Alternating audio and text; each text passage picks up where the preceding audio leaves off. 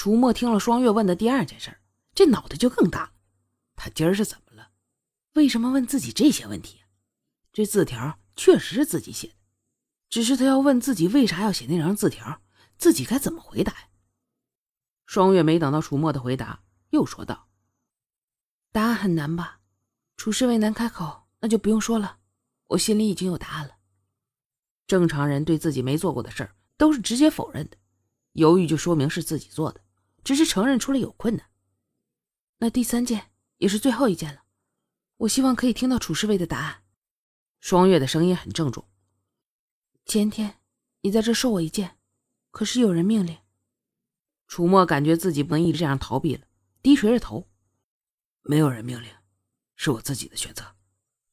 双月听了楚墨肯定的答案，心里想啊，哼，我就知道自己没有判断错。虽然已经知道他这么做的理由了，双月还是很残忍的问道：“那我现在只想问你，为什么？这一切都是为什么？”楚墨听着双月的质问，心里百感交集，不知该怎么回答。为什么？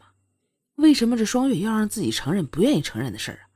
自己可不能对他有感情的呀！双月一把拉开门，看到楚墨颓废的靠在墙上，走过去，捧住楚墨的脸，直视楚墨。因为你心里有我，对不对？楚墨不敢直视双月的眼眸，想撇开头，只是无奈头被双月扳着。双月突然靠近楚墨，吻上了楚墨的双唇。毕竟这个是这会儿他最强大的武器了。楚墨本想推开双月的。只是受不了这柔软的诱惑，反手便拥住了双月。楚墨疯狂地摄取着双月的温柔，渐渐地想要的更多，不自觉地将手放在了双月的衣袋上。只是突然间，理智告诉他不可以。楚墨一把推开了双月，自己则退出好远。我们不可以，请楚姑娘回房。双月看着楚墨低头不敢看自己，知道他此时一定很纠结。现在自己的目的已经达到了，自己已经确定了他的感情。双月默默的回了房间，留下自己挣扎懊恼的楚墨。且说那一次，楚墨和双月接吻之后，楚墨便一直躲着双月。双月怎么和他说话，他都不理。而更可恶的是，他担心双月再出来扰乱自己，干脆将双月关了起来，并且在房门外弄了一个门栓。双月看着楚墨坚定的样，知道楚墨是那种原则性很强的人，如果不下个狠招，估计很难让他帮自己。又是一个月圆之夜。双月将房间布置的很浪漫温馨，以后自己就开始沐浴了。双月看着门上映出的黑影，心想：“楚墨呀，你就是金刚石，我循着特定的角度也能将你粉碎。”一阵清脆的女声撕裂寂静的夜空，同时也刺入了楚墨的心底。楚墨不知道发生什么事听到双月的叫声，很担心，没有多想，立马冲了进去。楚墨一进去就被眼前的景象惊呆了。退也不是，进也不是。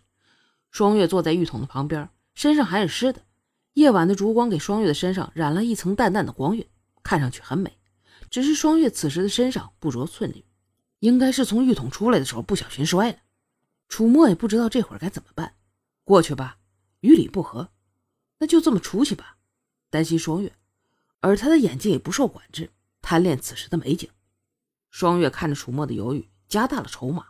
揉着自己纤细的脚腕，咬着牙，故作坚强的勉强站了起来，只是还没站稳，又摔下去了。啊！又是一声致命的轻呼啊！伴随双月的叫声，还有东西撞到地上啪啪的声音。双月演戏可都是真演，这一下当真摔得不轻。双月眼中不由得溢出了泪水，原本白嫩的胳膊腿，此时都显出了红印双月疼得咬住牙关，心想：楚墨呀，楚墨！这样你都能袖手旁观，那就当真是铁石心肠、没人性了。果然，楚墨看到双月再次跌倒，身上都有了淤青，大步的过去，一把将双月抱起。双月在楚墨的怀中想着：“得嘞，第一步成功。”楚墨抱着双月走到床边，轻轻将双月放到床上。就在他准备离开的时候，双月突然勾住了楚墨的脖子，温柔的看着楚墨说道：“你别走。”此时，双月的眼中还噙着泪珠，看上去分外的惹人怜爱。楚墨知道双月受伤了，很需要人的呵护安慰，只是这个人不能是自己啊。楚墨强迫自己狠下心，语气平静的说道：“你，你先休息一下吧。”说完，轻轻的拉开双月的手。双月没想到楚墨的定力这么强，看着楚墨准备离开，双月柔弱又坚定的问道：“楚墨，你喜欢我对不对？”楚墨不想回答双月的话，沉默着继续走。双月是不可能让楚墨这么走的，他两步跑过去，从后面抱住楚墨：“你别走，我也喜欢你。”双月说的坚定，这不是疑问，而是宣布。楚墨感觉到背后女子娇弱的身躯贴着自己，感觉到她纤细有力的手臂紧搂着自己，感觉到双月身上的香气萦绕着自己。楚墨感觉到自己坚持不住了，为什么老天要这么考验自己？楚墨忍住了心中的悸动。我不喜欢你，你弄错了。双月听到楚墨的话，听他已经有些沙哑的声音，就知道自己快成功了。双月松开楚墨，直接站到楚墨面前。看着楚墨一直看着房顶的眼睛，说道：“如果是这样，那请你看看我，你帮我把衣服穿好吧。”双月就这么站在楚墨面前，沐浴后的体香都在冲击着楚墨。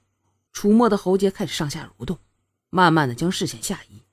当看到双月坚定的笑脸时，楚墨就知道自己根本没有拒绝他的力气了。楚墨的视线再下移，那片风景让他更沉迷，沉迷的可以不顾一切。好，这一集咱先讲到这儿。